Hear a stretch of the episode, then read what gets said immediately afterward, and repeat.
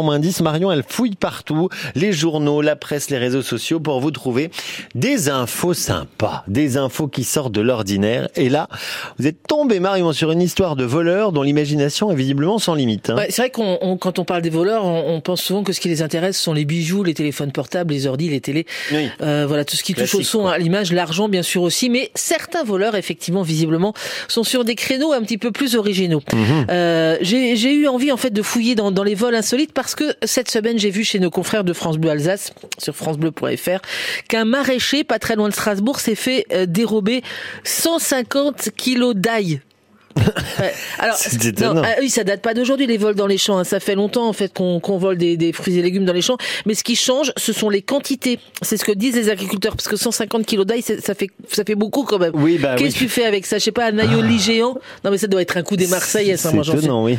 Bon, plus, plus sérieusement, en fait, ces vols-là, là, de, de grosses quantités de, de tomates, de fruits, d'ail, et eh ben en fait, ça se retrouve souvent revendu sur les sites comme le Bon Coin, où mhm. les gens effectivement disent, bah c'est ma production, tout ça. Voilà, c'est ce que disent les agriculteurs. En tous les cas, du coup, je me suis un petit peu amusé à aller voir d'autres vols un petit peu euh, hors normes, hein, comme on dit. Dans le Doubs, par exemple, il y a de cela trois ans, on avait, souvenez-vous, un gang de voleurs de plaques d'égout. Oui. on en avait parlé à l'époque parce que en dehors du, préjudice dans les communes, ça posait des gros soucis de sécurité. Ah on avait même eu un gamin qui était tombé euh, euh, bah, dans le trou. Le gang avait été arrêté. Ils avaient chez eux 2 tonnes 5 de plaques d'égout.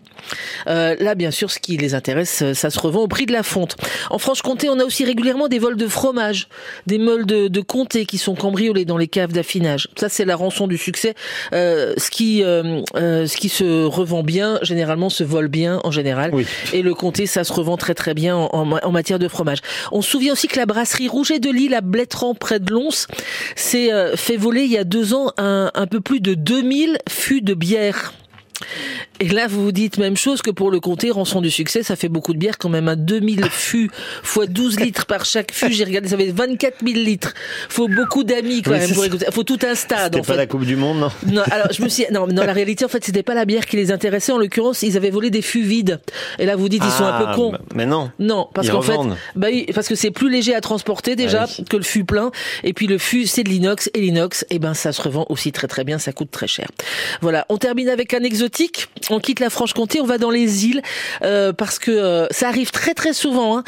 Figurez-vous qu'on vole du sable sur les plus belles plages du monde. À la Jamaïque, par exemple, il y a quelques années, les voleurs ont carrément dérobé 500 camions de sable.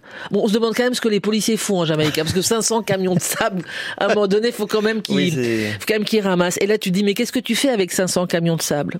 Ça fait beaucoup de pâté de sable. des châteaux magnifiques. Voilà, deux châteaux. En fait, ils les revendent à des hôtels. Voilà les hôtels qui ont des plages pourries. Ah. Et ben on met de la beauté là où il y en a plus. Bien. Voilà. Comme dirait Benjamin. Comme dirait Benjamin. Voilà, ils les revendent aux hôtels et comme ça, voilà, sur rien, sur un tas d'ordures, on fabrique une plage magnifique. Voilà les gentlemen cambrioleurs qui veulent donc 200 combien kilos d'ail Non 250 kilos d'ail. 150 kilos d'ail. C'est le plus grand. Après t'as quand même une haleine de chacal oui, c'est ce que j'allais dire. Hein. Voilà, t'as plus de femmes quoi. T'es voleur mais t'as plus de femmes. C'est super.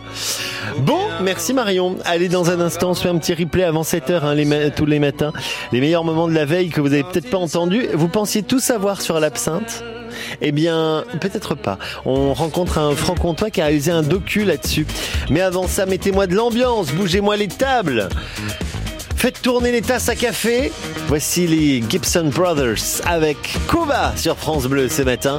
C'est l'été.